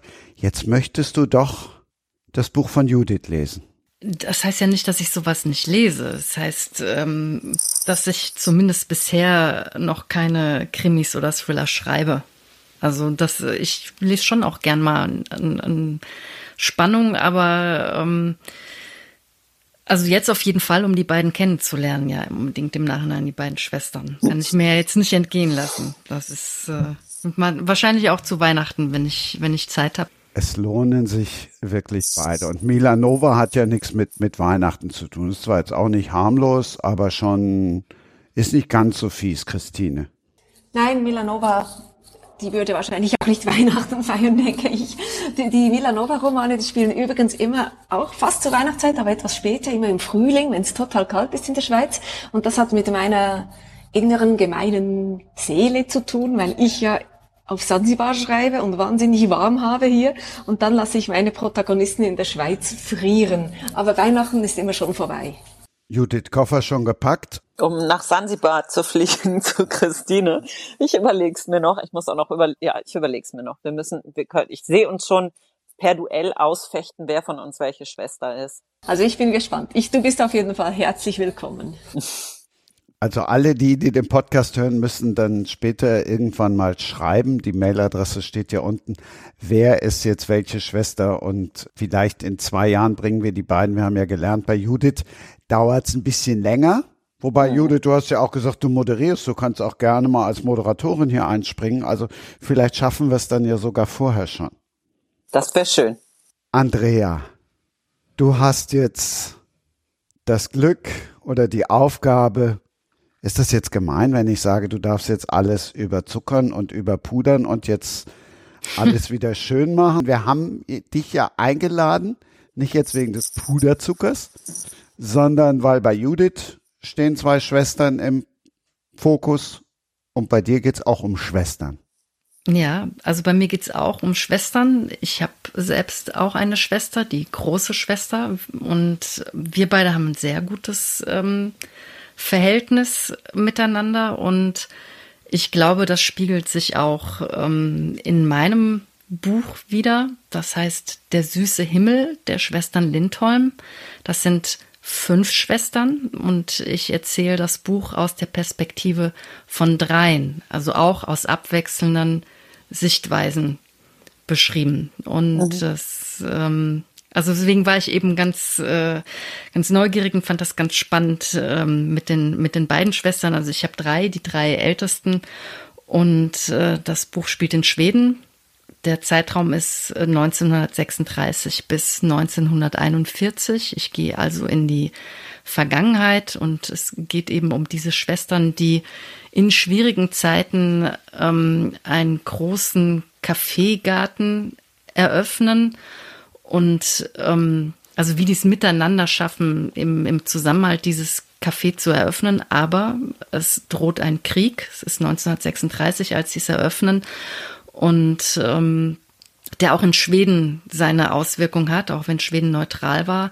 Und eine der Schwestern verliebt sich ausgerechnet in einen Deutschen. Und ähm, also es geht ähm, ja, es geht um die Schwestern, es geht um Familie. Es ist auch eine Liebesgeschichte im Hintergrund und es geht auch um, um Backen und, ähm, und auch um Rezepte, die da halt eine Rolle spielen. Schwedische Backrezepte. Also von daher habe ich, glaube ich, wirklich das andere Extrem. Also ich habe die, die Schwestern, die zusammenhalten bis zum bitteren Ende, sozusagen. Oder zum schönen Ende, bis zum schönen Ende. Bis zum schönen Ende. Aber es ist ganz, ganz interessant. Also es ist ja so, ich habe ja auch, wie gesagt, meine Tochter ist auch Schriftstellerin. Und ähm, die arbeitet auch, also die ist, guckt jetzt auch in, in, in die Krimi- und Thriller-Richtung und die hat den Vorschlag gemacht, dass die meine Hauptfiguren umbringt. Und das äh, war so ein erstmal nur so eine Idee, aber die ähm, ja, ich, ich bin gespannt, ob, ob irgendwann mal, keine Ahnung, Merle aus Apfelkuchen am Meer ermordet wird oder, oder irgendwas. Man kann, man kann schon schöne Geschichten spinnen. Also bei oh. mir sterben auch Menschen und es passieren auch schlimme Dinge, aber bei mir ist es so anders wie bei euch, wo sich so aufbaut. Bei mir ist es in der Regel so, dass die schlimmen Dinge am Anfang passieren und dann am Ende alles gut ist. Oh. Du kannst jetzt ruhig noch ein bisschen mehr spoilern, weil, haben wir eben schon gesagt, Judiths Buch ist Herbstanfang erschienen, Christine übers komplette Jahr und dein Buch ist das aktuellste. Also es ist äh, am 14.12. Mhm. erst in den Laden gekommen. Also mach uns ruhig noch ein bisschen mehr Appetit, bevor wir dann auf den richtigen Appetit kommen, nämlich mit Chocolate Bolla. Also bevor wir jetzt an die Weihnachtsrezepte kommen und ihr drei die Weihnachtsbäckerei singen müsst, nimm uns noch ein bisschen mit ins Buch. Also mein, mein Buch ist äh, zwar am 14. erschienen, es ist aber eben kein Winter- und kein, kein Weihnachtsroman. Also es ist ja eine große Spanne, es ist von 1936 bis 1941. Es ist auch kein, kein winterliches Cover. Es ist einfach ein, ein glaube ein schönes Cover, das ähm, das ganze Jahr funktioniert. Und ähm, meine Geschichte begleitet sozusagen die Familie Lindholm. Das sind die Schwestern, aber es gibt natürlich auch einen Vater, eine Mutter, Großeltern. Ähm, durch die schwedische Vorkriegszeit und die, ähm, die Bäckerei und die Rezepte, die bilden sozusagen den Rahmen drumrum. Ähm, und äh, dann erfährt man halt, ähm, ich will nicht so viel verraten. Also eine verliebt sich halt in, in den Deutschen, die anderen, die andere hat auch eine Liebesgeschichte. Die dritte Schwester weiß noch gar nicht so genau, wo sie, wo sie hin will. Der Vater arbeitet ähm, in Lappland, der ist in, in, in ganz hoch im Norden, um Geld im Erzbergwerk zu verdienen. Und ja, es ist, es ist letztendlich ein ein schöner Familienroman mit ähm, ja historischen Einblicken ne, in die Vorkriegszeit in Schweden und bis hin dann zum Krieg sozusagen. Und jede der Schwestern hat einen anderen Traum und das kommt darauf an, wie die sich den verwirklichen und ob die es schaffen, den, den zu verwirklichen. Das war es eigentlich schon so. Sind 416 Seiten und ähm, ja, die Chocolate Bolla. Vorm Rezept möchte ich jetzt noch noch was wissen, weil du in der Danksagung dich auch bei deinem Mann bedankst. Also nicht nur für die Tasse Ach, Kaffee, Kaffee, die er jeden Morgen ans Bett bringt. Chapeau. Ja, der hat, genau, der hat auch schöne große Hände. Und dann, ähm, dass er hin und wieder Tränen in den Augen hat vor Rührung. Ja, das ist ganz süß. Also es ist, ähm, weiß nicht, wie das bei den anderen ist. Also ich habe Testleser, Testleserinnen und mein Mann liest das Buch immer erst, wenn die Druckfahnen da sind. Das heißt, weil er ist Programmierer, also auch Programmierer und findet immer die, die letzten Fehlerchen, also Druckfehler, keine Ahnung, ähm, Buchstaben vergessen oder auch einfach verschrieben. Und ähm, der weint, wenn er meine, meine Bücher liest vor, vor Rührung. Das ist immer ähm, ganz süß. Und ähm, ja, das ist eigentlich, also weil er den Zusammenhalt in der Familie und so weiter so schön findet. So. Ich weine ja auch gern bei, bei, bei Büchern oder bei Filmen. Ja, mein Mann weint auch bei König der Löwen. Oh, echt? Ja. Krass. Ja, ganz süß, ganz. so lustig. Ich glaube, wir, wir Krimi-Leute sind halt so voll hardboiled, weißt du? Wir sind eher so, äh, naja, krass. Ja, sehr unterschiedlich, glaube ich. Ja, wobei, wobei der ja überhaupt irgendwie gar kein, kein Softie oder so ist. Das ist halt einfach bei Filmen oder bei Büchern, da kannst, kriegst du den mit. Mhm. Und ähm, so mal so, ich, ich glaube, als ich das erste Mal gesehen habe, war ich auch ganz, also ich weine nicht. Mhm. Also ne, weder bei meinen Büchern noch bei anderen oder bei Filmen, aber ich ähm, war da ganz äh, überrascht und ähm, und kriegt es dann auch, also ich weiß dann auch immer, dass das Buch gut ist, wenn mein Mann unten sitzt und schnieft und sagt, ah, ist das wieder geschafft. Also dann, dann weiß ich, ich habe alles richtig gemacht. Der ist so ein ganz gute, hat ganz gute Antennen. Ich finde das voll spannend gerade zu merken. Ich glaube, es gibt so ganz viele äh, verschiedene Kriterien ähm, zum Heulen, merke ich gerade. Also bei, ähm, bei das, worüber ihr jetzt redet, scheint dieses Vor Rührung weinen zu sein, ja, oder? Genau. Ja, ja. Ich glaube, ich habe, ich überlege gerade wirklich ernsthaft, ob ich mal vor Rührung geweint habe. Ich glaube, ich bin, also vor Rührung gar nicht. Ich weine halt, wenn was so schlimm ist, weißt du? So. Ja, ja, ja. Mhm. Das sagt so ein Weihnachtstier. Also bei uns ist wirklich tatsächlich immer so, ich sitze am Klavier mhm. und, äh, und spiele und da singen 30 Leute. Da heule ich Rotz und Wasser. Mhm, verstehe, ja. Ja, nee, so, so ist das bei uns nicht. Also ich heule manchmal auch und ich sage, ich erzähle es das nur, um das Stichwort Sport noch reinzubringen. Aber so bei sportlichen Erfolgen, wenn ich das am TV schaue und irgendwie äh, eine, meistens halt schon Sportler, die man kennt, die man persönlich kennt, oder Schweizer Sportlerinnen nach einem Triathlon, dem Hawaii Ironman oder so, und wenn sie sich dann ins Ziel kämpfen und wenn die dann Freude haben, dass sie gewonnen haben, dann muss ich immer heulen. Das ist furchtbar. Mhm. Oder auch wenn sie, wenn es vielleicht jemand ist, der, von dem man das nicht erwartet hätte. Oder wenn sich einfach jemand, auch bei diesen Olympischen Spielen, die Mountainbikerin, wenn die dann vor Freude in Tränen ausbricht, da bin ich immer total solidarisch und heu vor dem, heule vor dem Fernseher mit. Hurra, hurra, Hashtag Books and Sports. Und erneut ist es eine Frau, die, die den Begriff Sports dann irgendwie doch noch unterbringt die einzige, die im Wankdorf-Stadion gespielt hat. Das sei allen denen empfohlen, die den das ersten. Das hast du nicht vergessen. Nein, und das sei allen empfohlen, die das Special am 1. Mai, am 1. Mai nochmal hören wollen. Judith, jetzt hätte ich bei dir aber wirklich gedacht, dass du auch unterm Weihnachtsbaum warst, Nein. wenn dir Nein, das ist äh, also das ist ein ganz großes Missverständnis. Ich bin nicht kitschig, gar nicht. Also ich glaube, ich bin das Gegenteil. Ich bin eher so sehr ähm, ironisch oder so. Ja? Also ich bin nicht kitschig, sondern es ist wirklich dieses ähm, Weihnachten ist aus einer, also das, das ist praktisch aus einer Not heraus. Das muss so sein, weil es sonst noch schlimmer wäre. Das ist nicht so, dass ich denke so, oh, es, ich, ich kann es nicht anders. Also deswegen schreibe ich ja auch so ein Buch. Ne? Also ähm, ich habe das ja in alle Richtungen gefühlsmäßig äh, die, diese diese Weihnachtsproblematiken mit mir mit mir ausgetragen. Und ich also ich kann wirklich, ich sitze nicht da. Ich, ich weine dann höchstens, weil ich traurig bin wegen der Leute, die tot sind und nicht dabei sind oder so. Aber das ist dann schlimmes Weinen, das ist dann nicht Rührung. Also ich sitze da nicht und weine, weil wir noch alle da sind.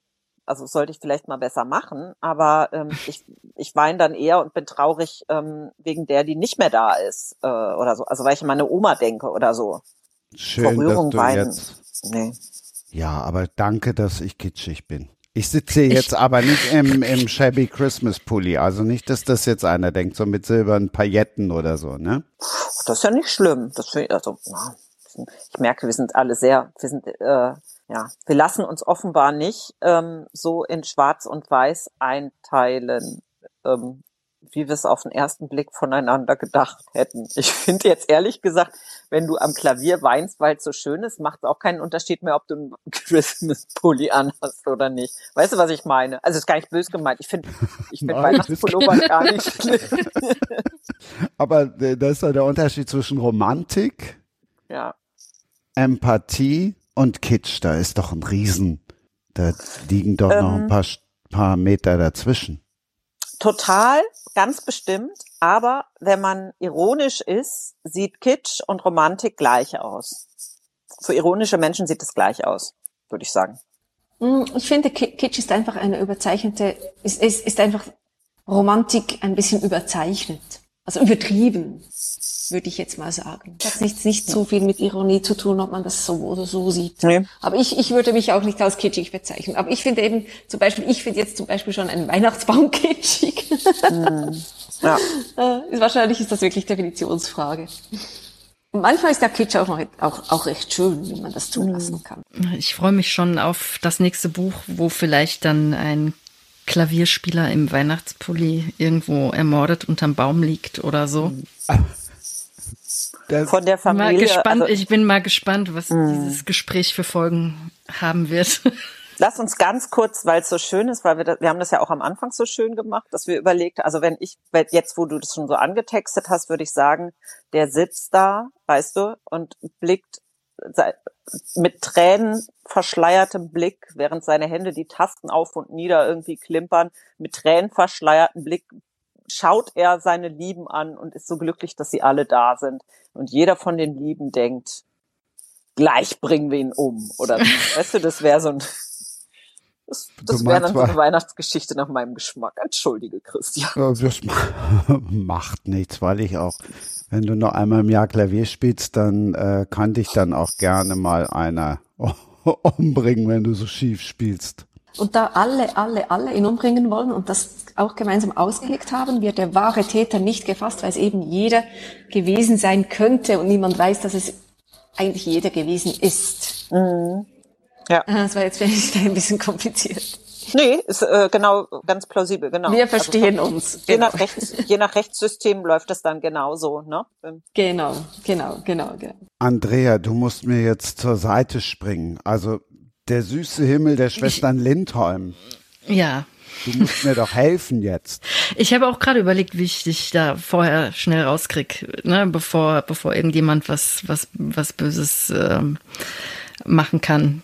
Das ist, ähm, aber es ist, es ist total spannend. Übrigens äh, schreiben wir, schreibe ich auch gerade am Cozy Crime. Also ist, ich bin auch nicht so ganz, ich höre ganz, ganz, ganz interessiert zu. Und ähm, mal gucken, ob das äh, verändert. Ich habe eben schon, fiel mir natürlich Vivica Steen ein, die schreibt ja auch Thriller und die Tochter schreibt ja jetzt auch Thriller, also.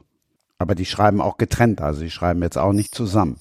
Also meine Tochter schreibt auch getrennt von mir, die schreibt, ähm, schreibt für Ulstein Romane und wir schreiben gemeinsam Kinderbücher und ähm, haben jetzt bis, bis die Tage auch an einem ganz tollen Projekt gearbeitet mit ganz vielen anderen Autoren und Autorinnen zusammen.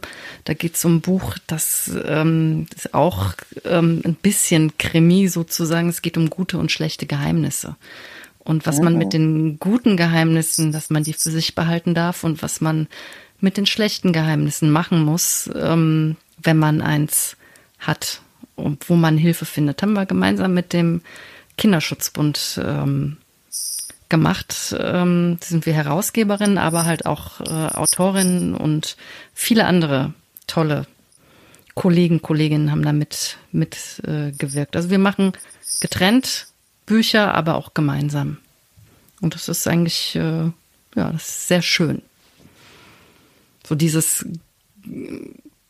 dass man jemanden in der Familie hat. Also zum Beispiel, wenn ich ein Buch abgegeben habe, 416 Seiten Schwedenbuch und alle denken, boah, ist doch toll, kannst dich freuen. Ich freue mich auch irgendwie, aber ich fall trotzdem erstmal, ich weiß nicht, wie es den anderen geht, in ein riesiges Loch mhm. und, und ähm, bin erstmal so platt, boah, so und äh, ja, meine Tochter hat das jetzt auch. Das ist, es macht es für mich nicht besser, aber irgendwie schon so ein bisschen einfacher erträglich. Das ist, äh, ist ganz schön.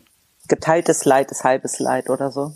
Das ist so, ja. Und geteilte oh. Freude ist doppelte Freude. Also das oh. ist, ich freue mich für ihre Erfolge und ähm, das ist, ähm, ja, ist ganz spannend. Wir haben noch, ihr Freund ist auch Schriftsteller, also wir haben, der schreibt Thriller und ähm, mein Mann ähm, macht Fotos, also wir machen auch gleichzeitig noch ein Backbuch. Also wir sind irgendwie alle so zusammen und ähm, und äh, werkeln gemeinsam. Und das ist äh, ist sehr schön. Deswegen schreibt, schreibt ihr, habt ihr schon mal gemeinsam irgendwas geschrieben, die anderen beiden? Nee. Also ich sitze in einem Writers Room mit Freunden, das sind wirklich Freunde zusammen und wir haben zusammen eine TV-Serie geschrieben. Und ich finde das schon wahnsinnig kreativ und lustig und abwechslungsreicher, als wenn ich da alleine in der Stube sitze und meine Geschichten entwickeln muss. Es ist zwar auch schön, dass einem da niemand reinquatscht, reinquatscht, also beim TV-Serie machen, da hat's dann zu viele Leute, die da reinquatschen, aber allein das, das, das, das ähm, Plotten macht irgendwie in der Gruppe wahnsinnig viel Spaß. Und dann auch, wenn man ein Problem hat, kann man das gleich mit dem anderen besprechen. Wenn ich ein Buch, Bücherplot entwickle für mich allein, dann muss ich zu viel erklären, um ein Problem mit jemandem zusammenzulösen. Und ich finde es schon, ich finde es schon auch sehr, sehr spannend, das im Team als Teamwork zu machen. Aber es ist halt ein bisschen ein anderes Schreiben. Es, ist, es sind einfach zwei, zwei unterschiedliche Paar Schuhe. Ich überlege immer noch die ganze Zeit, ob ein kitschiger Mensch ironisch sein kann und ob Judith jetzt äh, es dann versteht, wenn ich sage, gut, dass dein Buch erst, dein nächstes Buch erst in zwei Jahren kommt, dann freue ich mich wieder drauf. Dann habe ich das alles verkraftet. Nein, ich, nein, das, äh, das ist gar nicht, das klingt so, ähm, nein, nicht mal, das klingt jetzt so, äh, das klingt so furchtbar abwertend dann, wenn, wenn ich kitschig sage wahrscheinlich. Ne? Das ist einfach nur, ich kann halt mit, also ich bin halt eher ich glaube, ich habe weiß nicht, wann ich das letzte Mal ein Liebesbuch oder oder sowas geschrieben habe, ne? Und ich bin einfach sehr oh, ich könnte das gar nicht ich bin nicht so rühr, ich kann ich kann eine Rührung nicht so aushalten, vielleicht kann man es auch so sagen oder so, ne? Also ich und dann empfindet man das halt sehr schnell als kitschig, so. Ich dachte, du wärst auch so eine Rheinländerin. Ist dem Rheinländer das nicht irgendwie in die Wiege gelegt, dieses leicht rührselige? Ne, nur zu Karneval. Das ist ja was anderes. Also das dann beim also stimmt, da weint man. Stimmt, ja. Doch, ich nehme alles zurück. Zu Karneval weine ich auch vor Rührung. Okay.